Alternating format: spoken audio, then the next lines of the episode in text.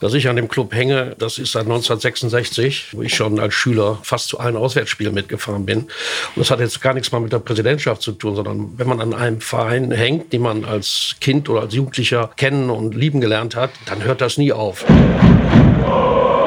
Brückengeflüster. Der VFL-Podcast der NOZ. Brückengeflüster, die Ausgabe 112 der NOZ-Podcast zum Thema VfL Osnabrück. Diesmal mit zwei Gästen, die den VfL seit Jahrzehnten kennen und wie wenige andere. Zum einen Ralf Heskamp, herzlich willkommen, Profi beim VfL und langjähriger Geschäftsführer. Ich hoffe, es geht dir gut und du freust dich auf den Podcast. Ja, hallo zusammen, ich freue mich sehr. Äh, ich bin ja wieder hier und habe momentan eine Menge Zeit. Dirk Rasch, war Präsident des VfL von 1997 bis 2012. Bis 2012. Er prägte diese Ära als zweiter Nachfolger von Hartwig Biepenbrock. Er ist jetzt Ehrenpräsident und ich gehe davon aus, Dirk, dass es dir nicht nur gut geht, sondern dass du den VfL auch weiter im Blick hast. Ja, davon könnt ihr sicherlich ausgehen. Und ich freue mich übrigens auch, dass die beiden Diskutanten auf der anderen Seite sich kaum verändert haben in den vielen Jahren. Kann man oh. durchaus als Kompliment aufnehmen, ja. Danke, Dirk. Habe ich jedenfalls sofort wiedererkannt. Da muss ich uns jetzt immer vorstellen. Nicht? Also neben mir sitzt mein Kollege Stefan Alberti. Mein Name ist Harald Pistorius. Stefan, wir müssen noch eine Richtigstellung aus dem letzten Podcast ja. mit Aaron Opoku und Mark Haider vortragen.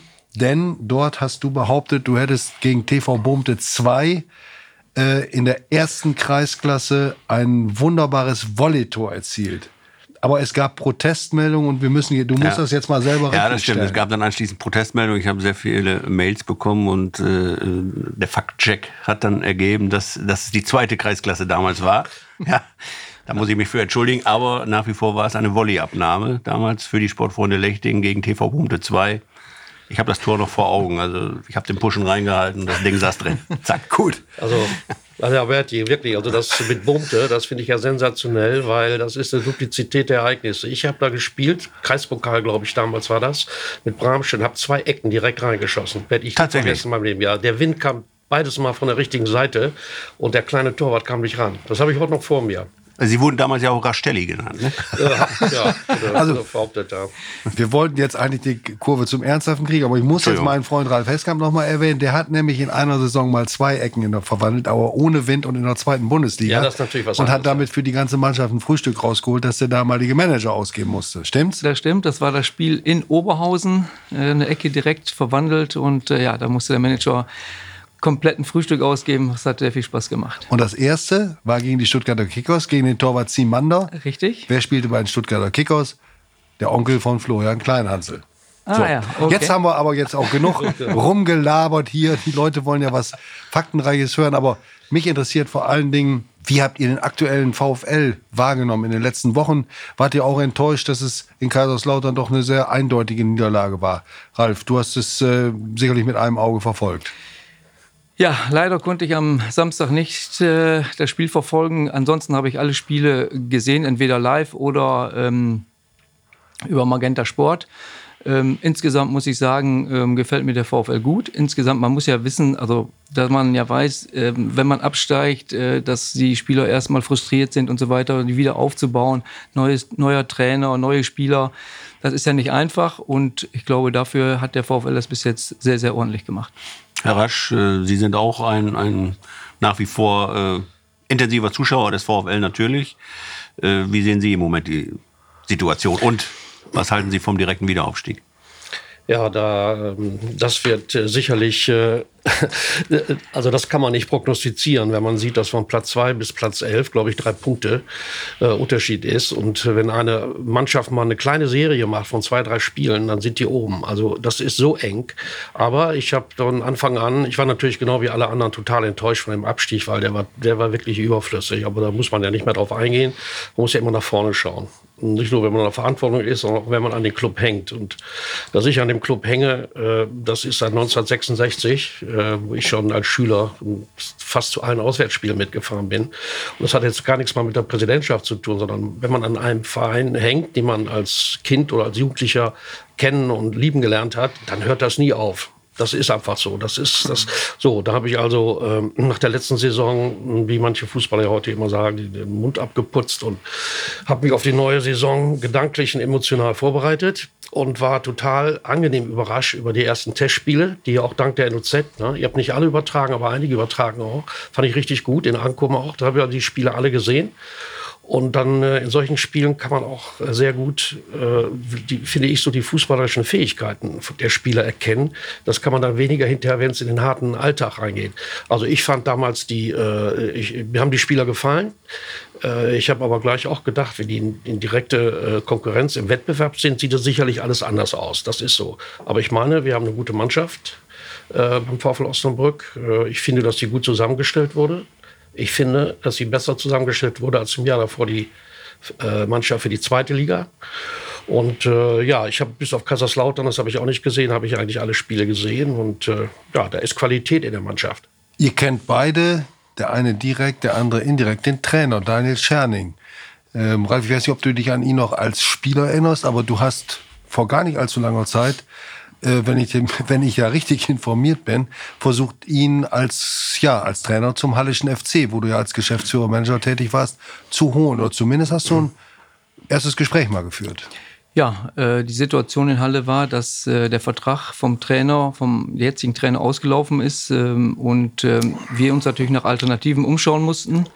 Und ähm, ja, da sind wir auch auf Daniel Scherning gekommen.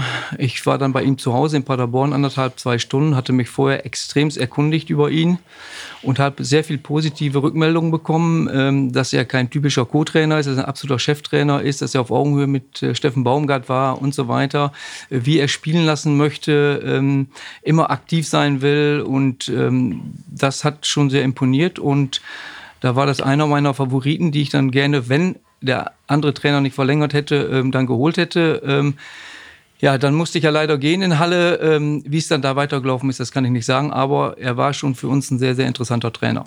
Dirk, du hast äh, auf andere Weise von Daniel Scherning gehört. Das kannst du auch mal ein bisschen erzählen.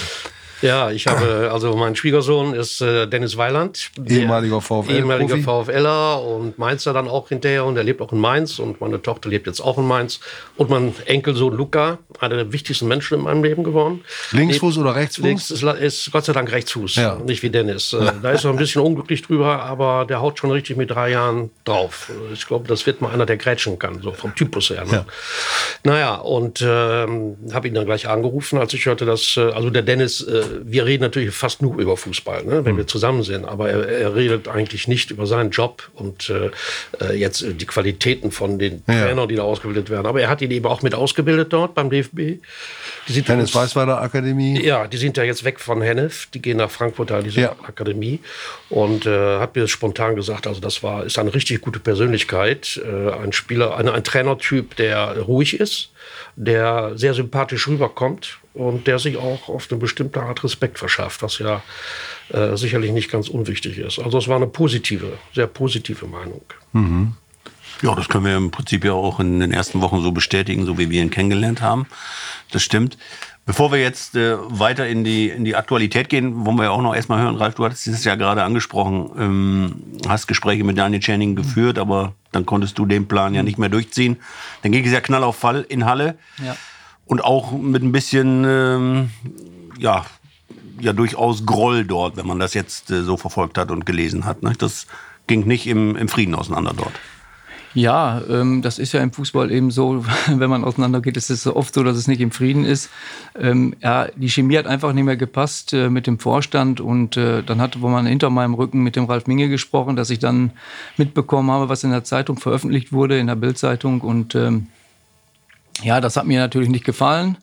Und äh, dann wollte ich natürlich Klarheit haben, habe das natürlich auch öffentlich gemacht äh, im Interview, im Live-Interview. Ähm, ja, und dann äh, haben wir die Gespräche geführt und äh, ja, wie das dann immer so ist, wie die Vereine dann immer sagen, sie wollen umstrukturieren und was weiß ich. Aber der Präsident wollte sich wohl mit Ralf Minge schmücken, den ich übrigens sehr schätze, den Ralf Minge. Und äh, das ist eine Ikone aus dem Osten. Und äh, ja, weil äh, das Vertrauensverhältnis war eben nicht so, wie es eigentlich sein musste. Und von daher habe ich dann, haben wir dann die Gespräche geführt und ich habe zum 30.06. meinen Vertrag aufgelöst. Ich hatte noch anderthalb Jahre Vertrag und äh, bin also ab 1.07. arbeitslos und äh, ja, bin jetzt wieder frei. Du bist jetzt Letzte Woche 56 geworden. Oh. Ähm, ja, Gott. nachträglich. Alles Gute. Danke. Und ähm, wie ist das? Was hast du dir, dir vorgenommen? Du hast im Fußball viele Positionen äh, ausgeübt als äh, Profi. Du hast äh, als Geschäftsführer gearbeitet, erst mehr im administrativen Bereich, dann auch im sportlichen. Du warst Scout für Bayern München. Du warst in Kiel auch Sportgeschäftsführer. Also ein ganzes Spektrum und viele Erfahrungen gesammelt. Was hast du jetzt in den in den mutmaßlich letzten zehn Jahren deines Arbeitslebens so für Pläne? Willst du auch noch mal was ganz anderes machen? Nein, also ich glaube, das ist ja meine Leidenschaft Fußball. Ähm, ich habe ja beim VfL war ich Geschäftsführer, ähm, die Funktion, ja, ich habe ja nun äh, kaufmännische Ausbildung auch, aber am liebsten würde ich natürlich im Fußball weiterarbeiten. Ähm, das ist nun mal so, das ist meine Leidenschaft und ich glaube, das kann ich auch am besten in welcher Funktion, das ist gar nicht klar, da kann ich mir vieles vorstellen. Ich kann mir vorstellen, sportlicher Leiter, das muss aber nicht unbedingt sein. Ich kann auch ähm, sportlichen Leiter zuarbeiten mit Kaderplanung, ich kann im Scouting arbeiten. Ähm, es gibt ja in der ersten und zweiten Liga auch Vereine, da kümmert sich jemand, arbeitet dem äh, Manager zu, ähm, kümmert sich um die Kaderplanung, ich sag mal U19, U23 oder die Spieler, die ähm, den Sprung nicht direkt in die erste Mannschaft äh, schaffen, dann die werden ausgeliehen in die dritte Liga oder in die holländische Liga, dass man sich um diese Spieler kümmert. Also ich kann mir da vieles vorstellen. Ich meine, ein gutes Auge für Spieler hast du immer gehabt. Äh, du warst einer der ersten, die das Potenzial von Mo Hayer äh, gespürt haben, erkannt haben, was nach Halle geholt aus Lotte und äh, damals schon gesagt, der landet irgendwann mal ganz oben. Ja, äh, Mohaya, ähm, ja, da habe ich auch noch eine persönliche ähm, Beziehung, weil unser Sohn Sandro mit der Schwester von Mohaya befreundet ist, also sind zusammen äh, schon seit zehn Jahren und dann habe ich natürlich besonders auf Mohaya geachtet. Ich muss ganz ehrlich sagen, wenn man sich, wenn man zu einem Spiel fährt als Scout und man guckt sich das an und Mohaya spielt da mit, dann fällt er nicht besonders auf. Nur ich habe ihn mir angeguckt und da ist mir aufgefallen, der macht kaum Fehler. Ähm, der ist geschickt im Zweikampf kaum und so Fouls. weiter, kaum Fouls, der ist nie verletzt und so weiter. Und da war es für mich klar, dass ich den gerne nach Halle holen wollte. Leider war es dann so, dass er das erste Mal dann von zu Hause weg musste, also vom Elternhaus. Und da wollte er keinen längerfristigen Vertrag unterschreiben, sondern nur ein Jahr. Da haben wir natürlich eine überragende Saison gespielt. Der VfL ja nun auch. Der VfL ist aufgestiegen und wir sind Vierter geworden. Das ist dann ja immer so, wenn du eine gute Saison spielst, aber nicht aufsteigst, werden dir die besten Spieler weggeholt. Und da war dein Mo Haier, hat ein Angebot vom VfL Osnabrück bekommen und dann ist er leider, hat er Halle verlassen und ich sage, dass er, das ist ein Spieler, der mit den ähm, Forderungen wächst und ähm, das hat man jetzt wieder gesehen, jetzt in Hamburg auch. Und das freut mich sehr, äh, dass er diesen Weg gegangen ist. Und ähm, ja, ich glaube auch, dass er vielleicht auch noch äh, eine Klasse höher spielen kann.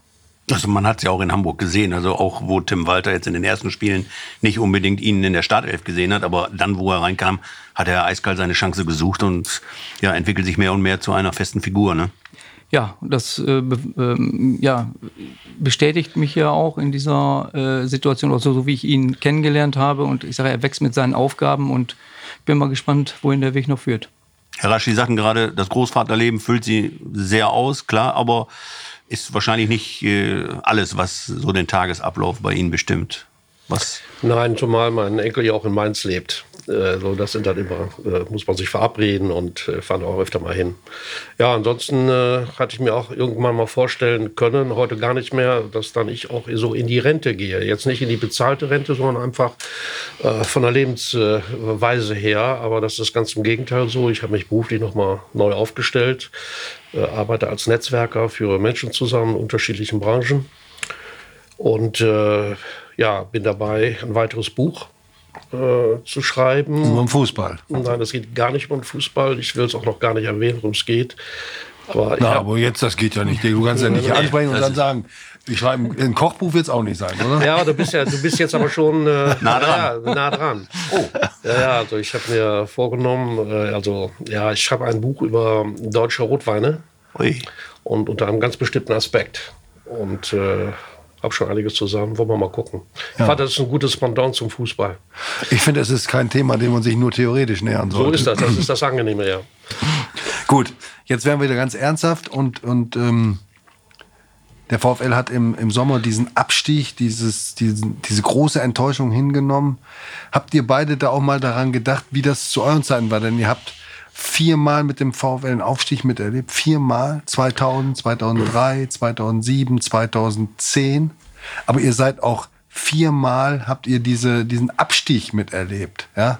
Ähm, das ist ja, ist ja eigentlich dann immer eine ganz besondere Herausforderung. Ich weiß, wie ihr am Boden zerstört wart in den früheren Jahren, überlegt habt, machen wir den großen Schnitt oder setzen wir auf die alte Mannschaft. Und vor allen Dingen, wie wird man mit dieser Enttäuschung fertig und wie schafft man es dann, eine Stimmung zu erzeugen, die dann auch wieder den Blick nach vorn richten lässt? Habt ihr da mal dran gedacht und, und wie erinnert ihr euch an diese Zeiten? Denn das waren ja die Tiefpunkte eurer, eures Wirkens hier beim VfL. Äh, das war in der Tat äh, viermal. Also äh, das ging stark an die Konstitution. Das muss man einfach sagen. Das kann man auch nicht so wegstecken. Vor allen Dingen, weil ähm, ich meine, ich als Ehrenamtlicher, äh, das macht man ja in der Verantwortung dann gerne auch äh, und leidet und hat Emotionen. Also ich habe ja nicht einen bezahlten Beruf gehabt, wo das ja manchmal noch so etwas, äh, vielleicht eine andere Einstellung da ist. Man geht dann vielleicht mal zu einem anderen Verein, aber man wechselt als ehrenamtlicher Präsident ja nicht nach Abstiegen auf einmal äh, den Verein. Also das tat weh, aber zwei, drei Tage musste man sich dann, äh, ja, musste man eigentlich zufrieden lassen und dann muss man wieder an die neue Saison denken, da geht's weiter. Ich meine, äh, das gehört dazu, keine Frage. Äh, es war ein bisschen oft, muss ich sagen, und wir haben es einfach nicht hinbekommen, uns in der zweiten Liga zu etablieren. Muss allerdings heute auch im Nachhinein sagen, seit uns ist auch wieder der zweite Abstieg jetzt gewesen, ja, ne?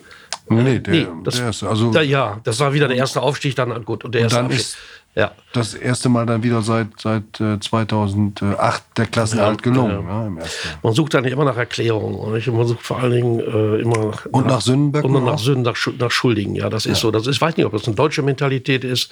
Wahrscheinlich nicht nur. Aber äh, es geht darum, dass man Verantwortung übernimmt. Und wenn man die übernimmt, dann muss man sie auch tatsächlich in solchen schlechten Phasen wahrnehmen. Das geht gar nicht anders. Hm. So, da hat man manchmal ein bisschen Glück, dass es wieder nach vorne geht. Manchmal weniger. Wir hatten ja auch nicht gleich im, im nächsten Jahr schon wieder eine Mannschaft, die aufgestiegen ist. Äh, aber äh, als Pele damals rüberkam, hatten wir, äh, waren wir, glaube ich, 13., 14. Ist das richtig? Im ersten Jahr, wenn ich mich erinnern kann, sind dann aber im zweiten Jahr mit ihm aufgestiegen. Nee, das ist nicht ganz richtig. Nicht richtig? Ihr seid gekommen, habt doch bis, da seid ihr sogar Vierter geworden, habt ihr in Kiel das letzte Spiel 1-0 gewonnen, das hat aber nichts genützt, weil, glaube ich, Paderborn Braunschweig Mhm. dann, dann vorweg waren. Und im zweiten Jahr habt ihr ein schlechtes Jahr gehabt, aber am Ende war es da auch, glaube ich, Platz 8 oder so. Ne? Ach so, da war das ja. Da will ich mich jetzt nicht festlegen. Und dann im dritten Jahr gelangt der, der Aufstieg am Ende aus, aus nahezu aussichtsloser Lage. Ne? Also was ich so, wie ich das Ihr so wart so ein bisschen die Drama-Queen der dritten Liga. Ne? Ja, das ist sehr, sehr, ja, das ist gut formuliert. Ähm, ja, aber ich, ich glaube, damals hatten wir aber noch die Möglichkeiten, eher, glaube ich, doch als heute. Ist heute noch schwieriger geworden, weil die Mannschaften heute alle auf einem fast selben Level, wenn man die jetzige dritte Liga sich anguckt, nehmen wir mal Havelse weg und vielleicht noch zwei andere. Äh, Havels hat gestern bei Viktoria, Köln, 4-3 am gewonnen. 95. Also bitte. Minute, das Ja. habe ich noch alles verfolgt. Ja, ja, ja. So, aber äh, ähm, heute sind so viel gleich wertige Mannschaften in der dritten Liga. Zu unserer Zeit damals war es noch so, dass da immer so vier, fünf Mannschaften und den Aufstieg mitspielten. Die wurden auch gut bestückt von den Spielerberatern, kann man auch nicht anders sagen, sondern die gingen also nicht zu den kleineren Clubs, die kamen schon zu uns und zu Braunschweig und wer auch immer damals mitgespielt hat. So, wenn man da die Möglichkeit hatte, so einen Kader zu finanzieren, also Geld gab es ja nicht, so gut wie gar nichts äh, von Seiten äh, der, äh, des DFB. Äh, braucht man einfach einen Sponsorenkreis oder zwei, drei Top-Sponsoren, die einem sagten, pass mal auf, wir geben euch das Geld, wir vertrauen euch, wir wollen wieder in die zweite Liga. Ich glaube, das ist heute sehr viel schwieriger geworden. Ne? Das ist alles, das, das ist schon sehr schwer, muss ich ehrlich sagen. Ich gönne dem Vorfeld alles Gute, auch den Verantwortlichen, dass sie das dieses Jahr wieder schaffen. Aber man sollte nicht allzu enttäuscht sein, wenn es nicht funktioniert. Da muss man eben wieder nächsten Jahr versuchen.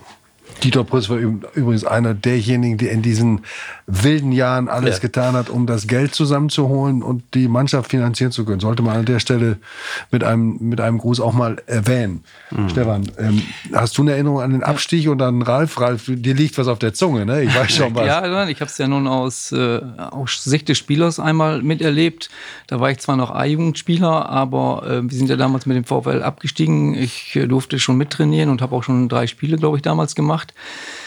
Ähm, und dann gab es einen riesen Umbruch. So, das hat damals gut getan. Da muss immer die, die Situation analysieren. Das kann sein, dass du einen riesen Umbruch brauchst. Es kann aber auch sein, dass du sagst, Mensch, äh, wir haben hier noch eine, eine, eine, eine äh, Spieler, die ja, sich zerreißen für den Verein. Ähm, du hast eine Achse und so weiter, die du dann brauchst. Äh, da musst du immer sehen, weil der letzte Abstieg war ja sehr unnötig, das muss man sagen. Ich glaube, nach dem Spiel gegen Kiel war VfL ziemlich weit oben unter den ersten fünf. Ich weiß jetzt nicht an welcher Stelle. da hat ja keiner mehr daran gedacht, dass man noch absteigen kann. Das war dann so ein bisschen ja, komisch, wie man dann abgestiegen ist. Ich glaube, das äh, muss man immer, man muss immer gucken, was ist gerade passiert und wie ist das passiert? Und das muss man genau analysieren, um dann die entsprechenden Schlüsse rauszuziehen. Und das kann man nicht pauschal sagen, es wird so oder so gemacht. Herr Rasch, Sie sagten gerade auch, ähm, nach so einem Abstieg ein paar Tage schütteln, ja, aber dann auch wieder natürlich bereit sein, äh, Verantwortung zu übernehmen. Wie haben Sie dann äh, das wahrgenommen, denn, dass Benjamin Schmedes dann am anderen Tag nach der verpatzten Relegation den Rückzug verkündet hat? Ah, ich habe Benjamin Schmiedes ein, äh, ein zwei Mal kennengelernt. Äh, ich fand das, äh, also ich, über die Person kann ich eigentlich gar nichts sagen. Wirklich nicht. Äh, äh, ja, ich kann da auch nur mutmaßen, aber ich fand's, also wenn es jetzt wirklich seine Überzeugung gewesen ist, dass er wegen der Familie aufgehört hat beim VfL, weil er sich einfach mehr um seine Kinder äh, kümmern möchte, finde ich das natürlich ganz, ganz großartig. Aber so hundertprozentig äh, glaube ich nicht, dass es so ist. Es werden andere Gründe sein, aber die kann ich, da kann man nur spekulieren. Ich weiß mhm. es nicht. Ja. Wie siehst du es, Ralf? Ja, also ähm, ich konnte das schon nachvollziehen, weil, wie ich eben gesagt habe, der Abstieg war unnötig. Ähm, natürlich wurde auch der eine oder andere Fehler gemacht. Das ist dann ja auch so. Ähm, das wusste er auch. Und ich glaube, dieser Abstieg hat ihn unheimlich mitgenommen. Ich glaube schon, mhm. ähm, dass das ein großer Grund war, warum er aufgehört hat. Mir war auch klar, weil viele haben ja gesagt, ja, dann hat er in zwei Wochen einen neuen Verein. Ähm, Benjamin Schmedes, finde ich, ist ein richtig guter Typ, ist sehr intelligent und der sagt nicht, ähm, ich äh, höre auf, ich habe auch keinen anderen Verein und nach zwei Wochen äh, unterschreibt er woanders. Das ist, der ist ja nicht der Typ dafür und das hätte mich schon sehr gewundert. Von daher glaube ich, dass er jetzt erstmal Zeit braucht, das sacken zu lassen. Und ich glaube, das war der Haupt, glaube ich, ohne jetzt mit ihm darüber gesprochen zu haben, dass das der Hauptgrund war, dass ihm das sehr mitgenommen hat und dass er jetzt erstmal eine Pause brauchte. Ich glaube das auch. Ich glaube nicht, dass er aus Eigennutz gehandelt hat. Das passt nicht zu ihm. Ich glaube, dass er gewusst hat, dass er Fehler gemacht hat, die äh, zu diesem Abstieg geführt hat, haben. Äh, und dass er äh, das erstmal jetzt wegstecken und verarbeiten muss. Und äh, wir haben Stefan aus nächster Nähe erlebt, welches Pensum er gefahren hat. Ja. Da war auch mit Sicherheit äh, ein, eine Prise ja, Ermattung und, und, und auch, auch psychische Ermattung dabei. Nicht im Sinne eines Burnouts oder so, das geht viel zu weit, aber der Mann hat sich hier aufgerieben für den mhm. VfL und, und er hat eine Konsequenz gezogen und wie du schon sagst, Ralf, viele haben ihm unterstellt, er würde direkt bei 96 landen oder sonst wo.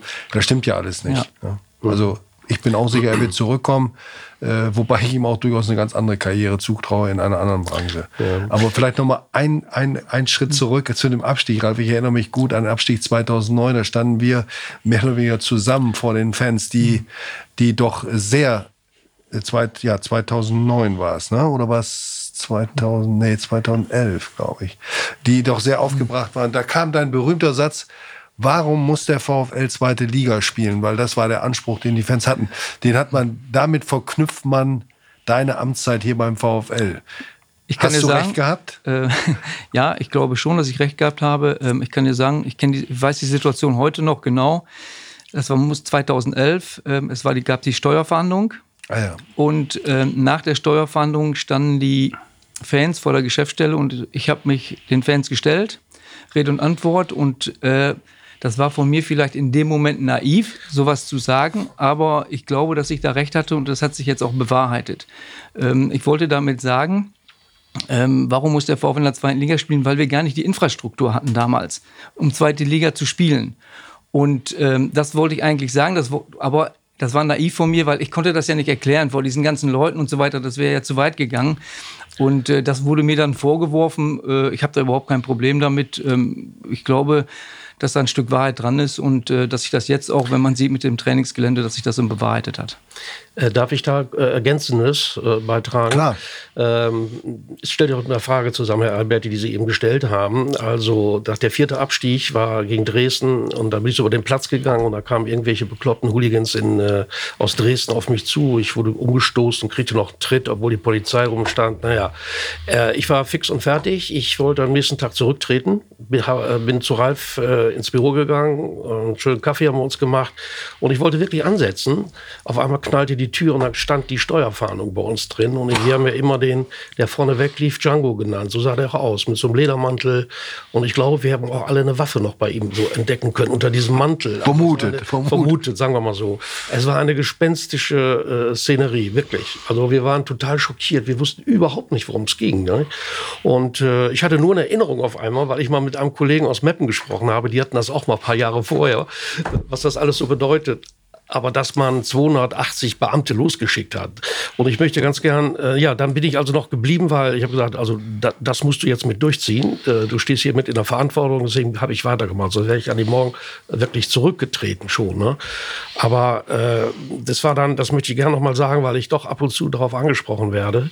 Äh, es dauerte dann ein Jahr oder wie lange, äh, ich saß bei unserem, bei meinem Anwalt dann im Büro zum Schluss, da war die Steuerfahndung, die beiden Herren äh, dabei und nach einer Viertelstunde sagte dann der die entscheidende Person, äh, Rasch, ich möchte mich wirklich entschuldigen. Äh, äh, wir haben irgendwie einen Hinweis bekommen, dass irgendwelche schwarze Kassen irgendwo rumliegen.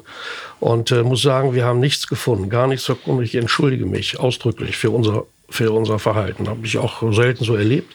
Aber das war mir jetzt wichtig, auch nochmal rüberzubringen. Mm. Ein, ein, wichtiges Indiz soll übrigens eine Liste mit Firmennamen gewesen sein, die man bei Teambetreuer Lügen gefunden mhm. hat und dachte, das sind die Firmen, die irgendwie schwarze Gelder bereitstellen. Das war aber die Liste, die Lügen abklappern sollte, um für die Weihnachtsfeier kleine Geschenke zu besorgen. Richtig, also ja. das ist schon ein Unterschied, ja. Aber das wusste ich nicht. Mhm. interessant. Ja. Mhm. ja. ich wusste das mit Django nicht. Aber gut, ja. dafür machen wir ja den Podcast. Steht ja in meinem Buch. Mhm. Aber der Image-Schaden war ja immens. Nicht? Also das, ja. das wieder aus der Welt zu schaffen und der VfL war immer mit einem Makel behandelt, äh, behaftet. Ähm, das wieder aus der Welt zu kriegen, ja, wird ja heute noch drüber gesprochen, wie, wie ja, wir hier. Ja, das bleibt vieles falsch hängen bei vielen ja. Leuten. Das ist das Problem. Aber gut, ist vorbei. Ist auch ein Teil der Geschichte des VfL, Stefan. Aber jetzt gehen wir mal in die moderne. Wir haben die Infrastruktur gehört. Genau. Ihr verfolgt das alles und habt bestimmt auch, denn ihr habt auch um ein Trainingszentrum vergeblich gekämpft Habt auch mitbekommen, wie jetzt die Entwicklung der letzten Wochen war, dass das KME-Gelände nicht als Trainingszentrum in Frage kommt oder nicht für das Trainingszentrum in Frage kommt, weil man sich mit der Stadt nicht über einen Kaufpreis hat rechtsverbindlich einigen können. Da gibt's widersprüchliche Aussagen. Äh, also die Bechstein-Fledermaus ist ja erledigt, also nicht die Bechstein-Fledermaus ist nicht erledigt, sondern im Gegenteil, sie hat ihren Schutzraum bekommen und die nach laut Gutachten könnte man dort das Trainingszentrum bauen vorbehaltlich einer Klage noch, aber das außer, äh, steht außer Frage. Aber jetzt ist es so, dort kommt es nicht hin. Jetzt soll der Schinkelbeck als Provisorium einen Rasenplatz mit Heizung bekommen. Wie seht ihr diese Situation und habt ihr auch so ein kleines Déjà-vu-Gefühl? Ja, also wenn ich da was zu sagen darf, ähm, ich bin ja damals, als dieser Funktionstrakt an der Illoshöhe gebaut wurde, das ist knapp 40 Jahre her, da hat damals Hartwig Piepenbrock hat dieses Gebäude ähm, gebaut und auch bezahlt. So. Man vergisst immer wieder, dass wir damals so einen Investor wie Hartwig Piepenbrock hatten. Den haben wir ja heute nicht mehr hier in Osnabrück. So, das heißt, entweder haben wir große Sponsoren oder eben so einen Investor. Viele Fans wollen ja eigentlich keinen Investor. So, da ist der VfL, glaube ich, auf die Hilfe der Stadt angewiesen. So, und eben der, noch der Spruch, warum muss der VfL in der zweiten Liga spielen? Eben das war so, dass ich gesagt habe oder gedacht habe, dieser Funktionsdrang 40 Jahre, natürlich hat sich an der Illushöhe ein bisschen bisschen was getan. Ähm, äh, der Kunstrasenplatz wurde gebaut, Rasenflächen wurden so ein bisschen ausgebaut, aber das ist nur minimal. Der VfL hat eine Infrastruktur, die vielleicht unteres Drittliganiveau hat, vielleicht auch nur Regionalliganiveau. So, und das macht sich bemerkbar. Wir haben es oft gesehen, VfL nach der Winterpause ist vielleicht nicht so gut wieder rausgekommen sind und so weiter, weil die Plätze eben so schlecht sind. Und ähm, da muss ich ganz ehrlich sagen, ich krieg das, habe das verfolgt. Ja, ich habe die Neue Osnabrücker Zeitung, auch wenn ich drei Jahre in Halle war, gelesen. Und ich muss ganz ehrlich sagen, wenn das stimmt, was ich so gehört habe, dann ist das fahrlässig, wie die Stadt damit umgegangen ist und respektlos dem Verein gegenüber. Das muss ich ganz ehrlich so sagen, ähm, weil man muss klare Kante zeigen. Ich, unter, wenn ich irgendwo äh, im Gespräch bin oder ähm, den Verein wechsle, dann sage ich das, gebe ich das erst bekannt, wenn ich eine Unterschrift gesetzt habe. So, wenn die Tinte trocken ist. So, und da muss doch ein Vorvertrag oder sonst irgendwas sein. Da kann ich doch nicht sagen, ja, ich bin mündlich, war ich mich, äh, war ich einig mit KME. Das geht doch nicht. Ja, wie fahrlässig ist denn sowas? Und ich muss dann noch zu sagen, es gibt viele Ehrenamtliche, wie Manfred Hülsmann und so weiter.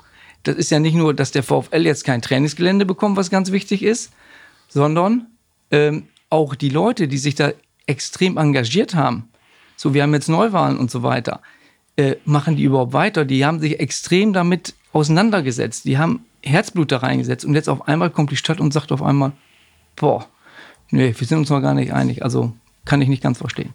Bevor wir das Thema jetzt, also da kann es ja eine neue Dynamik jetzt geben mit der neuen Oberbürgermeisterin Katharina Pötter, kann ja. ich mir zumindest vorstellen, äh, dass äh, diese Gespräche mit KME da wieder äh, eine andere Fahrt aufnehmen. Aber wollen wir noch mal zurückgehen? Du sagst Infrastruktur, du hast miterlebt, wie Hartwig Piepenbrock das Ding finanziert hat und dahingesetzt hat.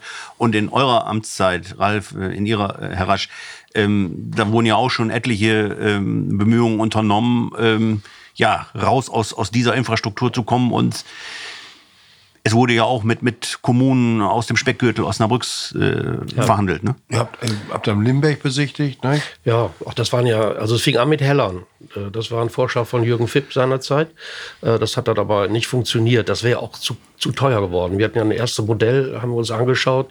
Ich glaube, das kann ich mir noch daran erinnern, das waren immense Summen. Aber es hat ja, wir haben ja keine Genehmigung gekriegt, das da hinzu äh, hinzusetzen, das Zentrum. Und dann sind wir gewesen in Wallenhorst, äh, haben uns das da angeguckt. Das fand ich auch ganz interessant. Äh, übrigens, äh, VfL Osnabrück, ich glaube 70 Prozent seiner, äh, seiner Zuschauer äh, kommen ja aus dem Landkreis, ist ja nicht aus der Stadt.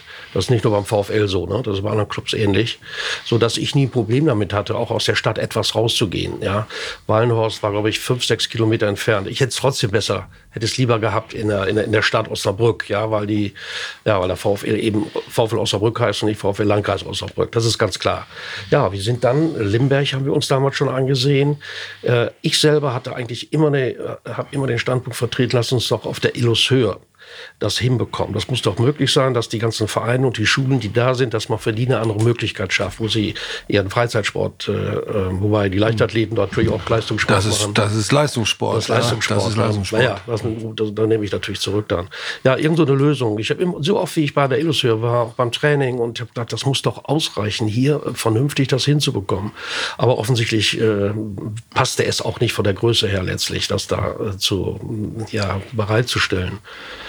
Ja, wir hatten noch zwei, drei andere äh, Grundstücke, aber das ist alles unwichtig heute. Ich verfolge natürlich im Moment auch die, äh, die Gespräche. Ich bin genau wie Ralf auch enttäuscht, dass die Stadt nicht endlich mal, endlich mal sich auch bekennt zum VfL Osnabrück mhm. und nicht nur, wenn man in der zweiten Liga gut mitspielt. Wir kommen aus Osnabrück, nicht? das ist ein toller Fußballverein, sondern gerade dann jetzt auch, wenn man wieder dahin will und äh, dann äh, finde ich schon, dass sich hier Stadt und auch Land, äh, dass die sich wirklich äh, engagieren, eine vernünftige Lösung. Vielleicht kann man das Leistungszentrum äh, für den Nachwuchs irgendwo platzieren und kann für die Profis woanders eine Möglichkeit schaffen, wenn wir nicht die ausreichenden äh, Quadratmeter auf einem Grundstück mhm. haben. Es gibt ja verschiedene Alternativen. Ne?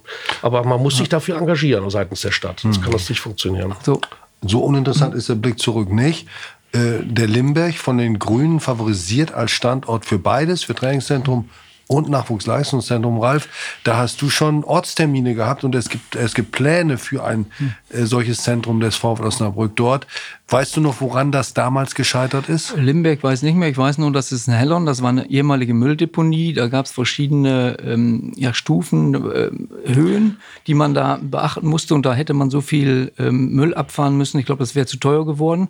Limberg-Kaserne weiß ich nicht mehr. Ähm, was da, warum es, woran es gescheitert ist, das kann ich nicht mehr sagen. Ich weiß nur oder ich glaube, dass es für den VfL gut ist, ähm, nicht mehr an der Illushöhe, sondern doch Nachwuchsleistungszentrum an der Illushöhe zu lassen. Ich glaube, das würde man hinbekommen. Und dann ähm, andererseits, ob das jetzt im Landkreis oder in Osnabrück ist, ein Trainingsgelände zu bauen. Und äh, was mich so ein bisschen dabei stört, eben, ähm, dass die Politik ähm, die Stadt Osnabrück, wir haben damals auch mal so ein, ähm, ja, eine Studie gemacht, dass ähm, Arbeitsplätze geschaffen werden, dass die Gastronomie ähm, davon profitiert, dass, das, dass die Hotels davon profitieren, wenn der VfL in der zweiten oder dritten Liga spielt. Und die Stadt muss doch irgendwann mal sagen, okay, äh, der Verein hat ein bestimmtes Image schafft Arbeitsplätze und so weiter. Ist es das wert, dass man dann ein Trainingsgelände mitfinanziert mit dem VfL Osnabrück zusammen? Oder das geht nicht, das ist zu viel Geld. Wir haben andere Projekte, ähm, die wir, wo wir das Geld brauchen. Da muss man aber eine klare Kante zeigen und sagen, nein, wir können den VfL nicht unterstützen, dann, dann weiß der VfL Bescheid. Oder sagt, ja, wir machen es, aber dann muss man es auch ehrlich und offen und dann auch vernünftig durchziehen. Und ich glaube, das ist, glaube ich, wichtig, dass man beim VfL Osnabrück da Klarheit hat. Mhm. Und das ist eben nicht gegeben. Jetzt hat ja die äh, neue Oberbürgermeisterin Katharina Pötter hat sich ja vor den Wahlen so positioniert, dass sie die Idee der Stadt, die ja auch schon beschlossen ist im Verwaltungsausschuss, auf dem Schinkelberg der städtischen Sportanlage an der Weberstraße, nicht weit vom Stadion entfernt, einen neuen Rasenplatz mit einer Heizung zu bauen, das Flutlicht zu ertüchtigen und dort eben die Profis, den Profis schnell eine Trainingsmöglichkeit zu bieten. Ich glaube übrigens nicht, dass KME äh, ist ein internationaler Konzern, der aus Mailand geführt wird. Es gibt, glaube ich, gar, gar keinen deutschen Manager mehr in der, in der Führungskrew. Ähm, dass die sich beeindrucken lassen oder sich in, in, irgendeiner Weise durch einen Wechsel auf dem Platz des Oberbürgermeisters in ihrer Haltung äh, äh, revidieren. Aber unabhängig davon, ähm, nochmal die Frage, vielleicht auch mit einem Blick nach Kiel, Ralf. Wie wichtig ist denn nun so ein Trainingszentrum? Also am Ende ist doch wichtig, dass die Mannschaft gewinnt, oder nicht? Ja, aber damit sie gewinnt, braucht sie vernünftige Bedingungen, Arbeitsbedingungen. Und ich war ja nun in Kiel und die Trainingsplätze, die sind überragend. Also ein überragendes Gelände. Und ähm, Kiel hat es richtig gemacht. Die waren ja mal lange in der Regionalliga und dann hat man immer irgendwelche Ex-Profis geholt und Trainer geholt, die Namen hatten und so weiter. Das hat aber nie irgendwie zusammengepasst. Und dann haben sie einen Cut gemacht und haben gesagt, so, wir sehen jetzt zu, dass wir erstmal die Infrastruktur vernünftig aufbauen. Dann haben die ein Trainingsgelände mit Geschäftsstelle und allem drum und dran gebaut. So, dann haben sie Trainer geholt, eine Mannschaft langsam strukturiert aufgebaut, immer wieder die Mannschaft verbessert und so weiter. So, und damit ist dann der Erfolg gekommen. So, jetzt. Aber wer hat das finanziert, das Trainingscenter? Ja, da muss man sagen, das ist der, der Herr Lütje und ähm, dann ähm, Famila und so weiter. Die haben große Sponsoren gehabt, äh, die das Geld hatten und das dann eben entsprechend umgesetzt haben. Wie ich ja eben schon mal äh, gesagt habe, dass das ja früher bei uns der äh, Hartwig Piepenbrock war. Und wenn man diese Leute nicht hat, dann braucht man halt die Gemeinde, die Stadt, die einen da unterstützen. Oder man braucht große Sponsoren. Und die hat der Vorfall anscheinend gerade nicht. Also braucht man die Stadt dafür. Aber Herr Rasch, Sie sagten vorhin auch, Ihnen war das immer so innerlich, äh, ist Ihnen das widerstrebt, äh, dass der VfL in die Region geht. Aber es wird auf der anderen Seite ja immer darüber gesprochen, der VfL ist ein Leuchtturm der Region. Und wie viele Zuschauer kommen aus dem, aus dem Landkreis hier ins Stadion? Äh, was spricht dagegen, dass, dass man äh, das zu einer großen Gemeinschaftssache macht, dass der Landkreis, die Diskussion hat es ja auch schon vor, vor Jahren gegeben, Landkreis und Stadt das als gemeinsame Aufgabe sehen. Da spricht nichts dagegen, aber ich bin trotzdem der Meinung, dass ein solches Zentrum wie auch das Stadion eigentlich in den, in, den Stadt Osnabrück gehört, weil hier sind die ganze Historie hat hier stattgefunden. Die hat ja nicht in, in, in Neunkirchen oder in, in Kloster Ösede. Äh, die haben ja nicht diese, aber es kommen die Zuschauer eben, das wollte ich damit sagen, von mhm. auswärts eben auch. Aber ich finde, wenn es irgendwie möglich ist, sollte man das äh, auf jeden Fall im Stadtgebiet mhm. platzieren aber, aber, oder am Rande, die Speckgürtel. Dortmund, die Dortmunder Geschichte hat sich auch nicht im Brakel ja, abgespielt. Ne? Schon also, richtig, ja. Und da ist das ja, modernste Trainingszentrum mit der Bundesliga Latten. Mhm. Ne? Ja, ja, ist schon, ja, ja, ist schon so. Da sollte man auch nicht emotional führen, so eine Diskussion jetzt Landkreis, Stadt, aber. Aber emotional kann man werden, wenn wir über Stadion sprechen. Ihr habt euch ja auch Gedanken gemacht über äh, Ausbau, nicht nur Gedanken gemacht. In eurer Regentschaft, in eurer Amtszeit ist die Nordtribüne entstanden, die ja heute ein akzeptierter und, und wichtiger Bestandteil des Stadions ist. Habt ihr damals das Wesentliche richtig gemacht? Und was glaubt ihr, ist die Bremer Brücke zukunftstauglich aus eurem Fachwissen heraus? Tja. Dirk, vielleicht du zuerst. Du bist ja letztlich der Vater der Übrigens, übrigens in, in, in diesen Zeitraum passt natürlich auch noch die VfL-Hymne, ne? Die ist auch damals, äh, ich glaube, die habe ich sogar äh, mich komponiert oder wie? Ja, irgendwie sowas. da hatten wir, glaube ich, ein paar Vorschläge. Ich kann mich noch gut erinnern und gesagt, die nehmen wir jetzt hier. Also. Ne? Nein, aber äh, ja, äh, das musste ja damals sein. Also die Auflagen äh, des DFB oder DFL dann auch äh, waren ja so, dass wir mehr Sitzplätze einfach im Stadion platzieren müssen. Äh, ob dieses Stadion, wie es jetzt so sich ergibt, äh, also da bin ich schon Romantiker. Also wer in London äh, in Fulham war und äh, die, diese Clubs, die da, da ist ein Stadion, das liegt mitten zwischen den, mhm. zwischen den Häusern. Also wenn du, wenn du richtig schön schießen, weit schießen kannst und straf, dann landest du da oben irgendwo im Wohnzimmer mal. Ich habe sowas überhaupt noch nicht gesehen.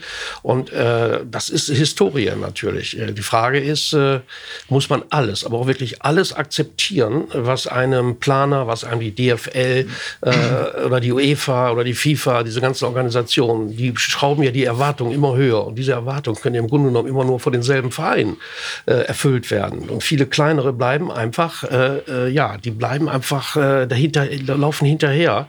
Und das hat wiederum Auswirkungen natürlich auf äh, letztlich auch die sportliche Qualifikation. Also ich sehe das schon, dass die da oben im Grunde genommen alles sich leisten können. Das ist ja unglaublich, wenn man da diese Anlagen sieht von den Top-Clubs äh, europaweit. Äh, so, aber die anderen wie wir und die Menschen hängen in Osnabrück genauso am Fußball, vielleicht sogar noch mehr, äh, weil das eben noch ein Club ist letztlich. Ne? Und es ist nicht irgendeine Firma, für die man, äh, sagen wir mal, sein Herzblut lässt.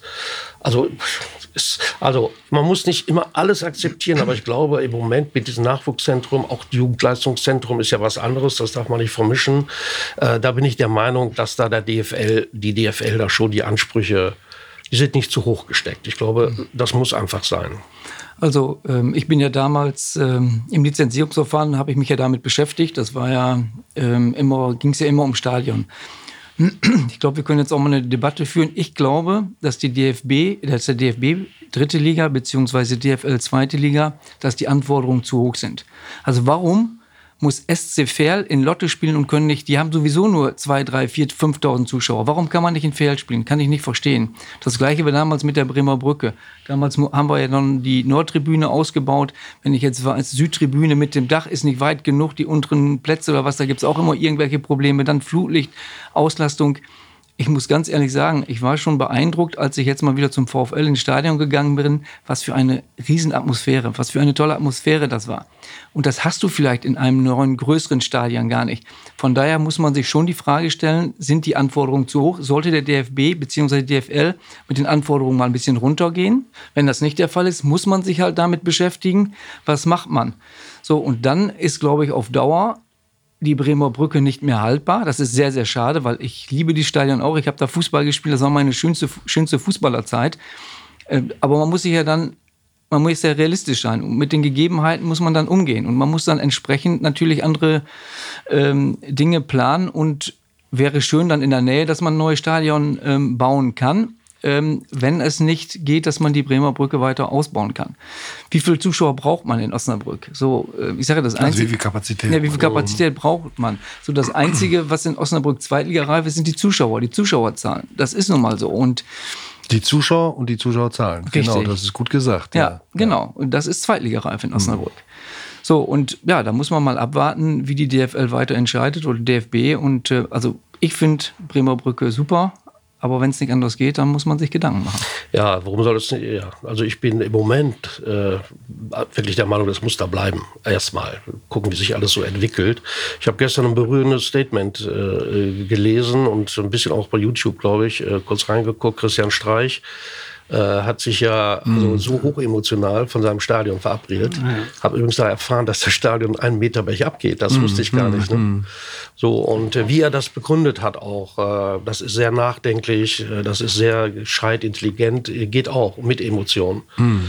Ja, ist schade, ne? obwohl die in Freiburg, ich habe ja nun in Freiburg äh, lange, ich habe da in der Unimannschaft gespielt, da waren wir damals da auch. Ich dachte, du hättest da studiert. ja, ja, ja. Kalabente, ich weiß nicht, ob ihr den noch ja, kennt. Klar, klar. Ja, der Kalabente sagt, ich habe ja ein Probetraining gemacht beim damaligen FC Freiburg noch. Da sagt der Bente zu mir, äh, ich sag mal, normalerweise kommen immer die Leute hier nach Freiburg, um zu studieren und gut zu essen, gute Weine, das aber doch nicht zum Fußball. und äh, der ist uns leider verstorben, ja, ja. schweren Autounfall. Ja. Ja. Nee, also äh, der Abschied von Freiburg aber trotzdem, das hat mich berührt. Und äh, solange diese Emotionen doch bei einigen noch da sind, wobei Streich eine Ausnahme ist, das muss man auch mal sagen. Ne? Äh, ich vergleichbar ja. wüsste ich jetzt keinen zu nennen. Nee. Aber gut, ihr spielt Freiburg in einem Top-Stadion. Ne? Ja. Ja, aber Herr Rasch, Sie sind schon der Meinung, dass man die, die Bremer Brücke schon noch ähm, ja, über Sanierung, Renovierung, dass man da schon noch ein bisschen was rausholen kann. Absolut, ja. Hm. 3.000, 24.000 Zuschauer hatten wir damals, wir hatten ja schon eine Planung, auch die Ostkurve hochzuziehen. Aber das war wirklich eine, eine Vorplanung. Ne, hm. So, und äh, ja, dann ja. hat man den, haben wir auch mit den Fans, glaube ich, darüber gesprochen, wie ich mich erinnern kann damals noch. Also die Idee war immer da. Und ich meine, solange wir jetzt nicht, äh, ich finde, auch wenn man in der zweiten Liga spielt und hat da 20, 22.000 Plätze, ist doch völlig ausreichend. Ja, da, ich glaube, ja. das ist auch so, aber ich glaube, ähm, der VfL muss ja Geld verdienen. Das heißt, du brauchst Sponsorenplätze. Und ich glaube, mhm. da hat der VfL zu wenig. Ich glaube, es, ich weiß es nicht. Ich glaube, wenn ich richtig informiert bin, ist alles ausgebucht. Ja, ja. So, das heißt, ähm, damit machst du ja oder erwirtschaftest du ja Geld. Und ähm, ich glaube, die Zuschauerkapazität von 20.000, das, das würde passen. Aber du brauchst mehr Sponsorenplätze, um Geld zu generieren. Das ist das Problem. Da ist das Ende der Fahnenstange, äh, glaube ich, erreicht, also fast. Aber äh, Ralf, du sprachst es ja gerade an, also die Auflagen, die DFL oder in der dritten Liga der DFB macht, ähm, der Aufschrei der Vereine gegen diese Auflagen, der hält sich aber, wenn ich das so wahrnehme, auch äh, relativ in Grenzen. Also ja. da ist ja, ist ja nicht spürbar, dass die mal richtig gegen angehen. Ja, ich weiß auch nicht, woran das liegt. Keine Ahnung. Vor allen Dingen die, ich sag mal, in Anführungsstrichen kleineren Vereine. Bayern München hat ein neues Stadion gebaut. Äh, äh, Leipzig nicht, aber äh, es gibt ja viele neue Stadien.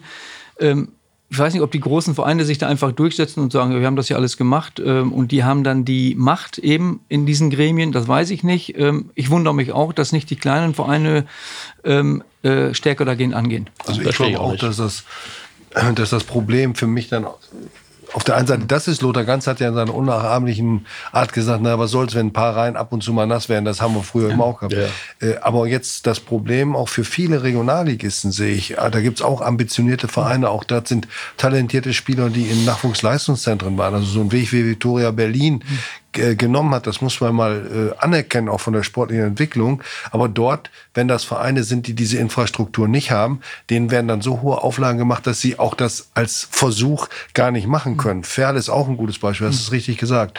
Und da meine ich, da müsste man dann besser ähm, die, die, die Auflagen runterschrauben, improvisationsbereit sein. Und wenn es dann mal ein Risikospiel gibt, weil ein Verein mit vielen, vielen Fans kommt und auch möglicherweise mit Fans der Kategorie C, dann muss man eben ausweichen oder sich irgendwas anderes einfallen lassen. Aber die Vereine so damit zu belasten, dass sie dann, was es ja schon mehrfach gegeben hat, sagen, nee, den Aufstieg haben wir sportlich erreicht, aber der ist strukturell für uns nicht zu stemmen. Das darf es eigentlich im Fußball nicht geben. Eigentlich nicht, nein. Gut, die Rödinghausen, ne? Das ist ja, ja, auch, die haben ein schickes Stadion, dieses ja. Hacker-Wien-Stadion, aber äh, ja, haben auch Scheu davor. Ne? Ja, Ende der Saison sagt dann der Präsident, genau. äh, wir, wir, wir, steigen nicht auf. Aber das hatte nichts mit dem Stadion zu tun. Nee, nicht ne? unbedingt. Ja, Nein. ich meine nur, ja. Oder? Müssen wir, das, das ja, müssen wir wieder einen Faktencheck ja, machen. Mal Faktencheck machen. Ja. Aber du hast aber jetzt den Sponsornamen, hast du gut. Hast du da eine Küche gekauft? Ja. ja, jetzt habe ich mich aufs Glatteis begeben. Verdammt. Ja. Können wir ja nächstes Mal wieder was korrigieren. Stellen wir wieder richtig mit, mit einem anderen Küchenhersteller. Stefan, ja, sind wir jetzt schon äh, in der, in der, wir ja, sind schon in der Nachspielzeit. Wenn ne? die beiden jetzt nichts mehr zu haben. Ich wollte immer nur das Kompliment vom Anfang zurückgeben. Ja. Ihr habt euch aber auch blend gehalten, wirklich. Also. Ja, gut, bei mir liegt das natürlich am Golfspielen. Ne? Ach so. Und, und Rotwein äh, trinken. Und Rotwein gerne, ja. Wurde übrigens, äh, was Golfen betrifft, wir sind ja in unserem Club mit dem Lukas Krass, ist ja ein Profi, ah. den wir haben. Und der kommt ab und zu auch mit zum VfL, den lade ich ihn ein. Und das ist so ein super VfL-Fan. Äh, das ist enorm. Welches, welches Handicap haben Sie? Ach, das vergesse ich immer wieder von einem Tag auf den anderen. Ach so. Hm. Okay. Ich hatte mal 20,8, sagen wir mal so. Donnerwetter. Ralf spielt kein Golf. Ich spiele kein Golf. Ich fahre momentan viel Fahrrad, gehe laufen. Äh, Hält sich fit? Halt mich fit, ja, ja. Ich bin auf jeden Fall, ich bin ganz gut drauf. Mache noch meine Liegestütze und so weiter. Also ich bin recht fit. Ja, ich glaube, dann gehen wir in die Schlussrunde, würde ich sagen. Wir beenden natürlich erstmal mit, mit einem Tipp. Ähm, für Samstag. Für FSV Samstag. Zwickau. Genau. Joe Enox. Ja? Ist an der Bremer Brücke, genau, zu Gast. Habt ihr noch Kontakt zu Joe manchmal? Ja, ja.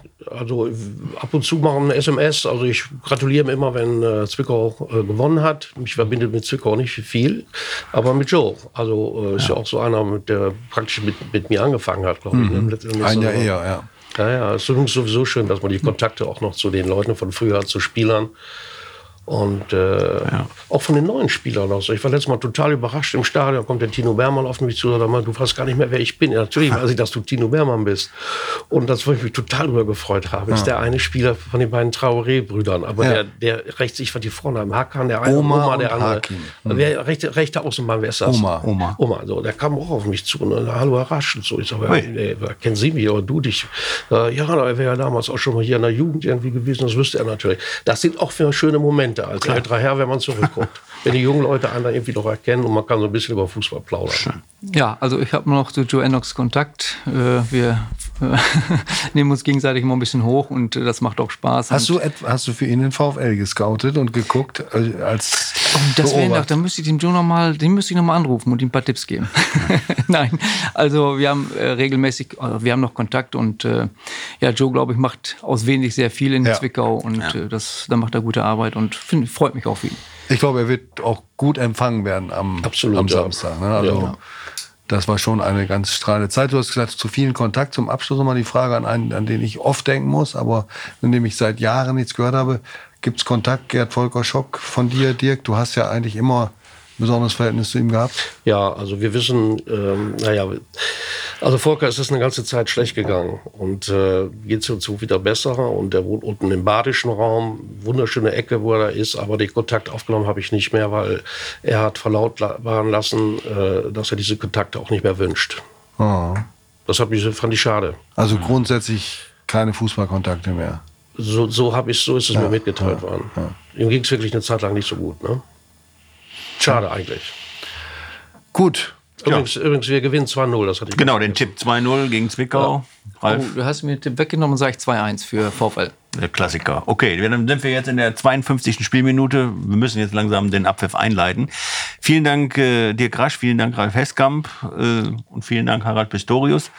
Ähm, die 112. Folge können Sie natürlich, wenn Sie äh, das alles nochmal nachhören wollen, jederzeit dort abrufen, wo es gute Podcasts gibt, auf Spotify, Deezer und sonstigen Portalen und auf notz.de natürlich auch.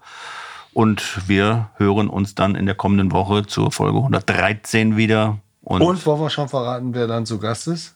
richtig, äh, genau, das steht ja fest. Das Harald. steht ausnahmsweise schon fest. Das wird Joe Enoch sein. Nach dem Spiel hier kommt er zu uns ins Studio, wo wir uns sehr freuen. Und Genau. Ja, Schöne Grüße. das richten wir aus. Richten wir ihm aus und für heute bleiben Sie gesund. Alles Gute und tschüss. Danke, Danke. Ralf. Danke, Dirk. Dankeschön.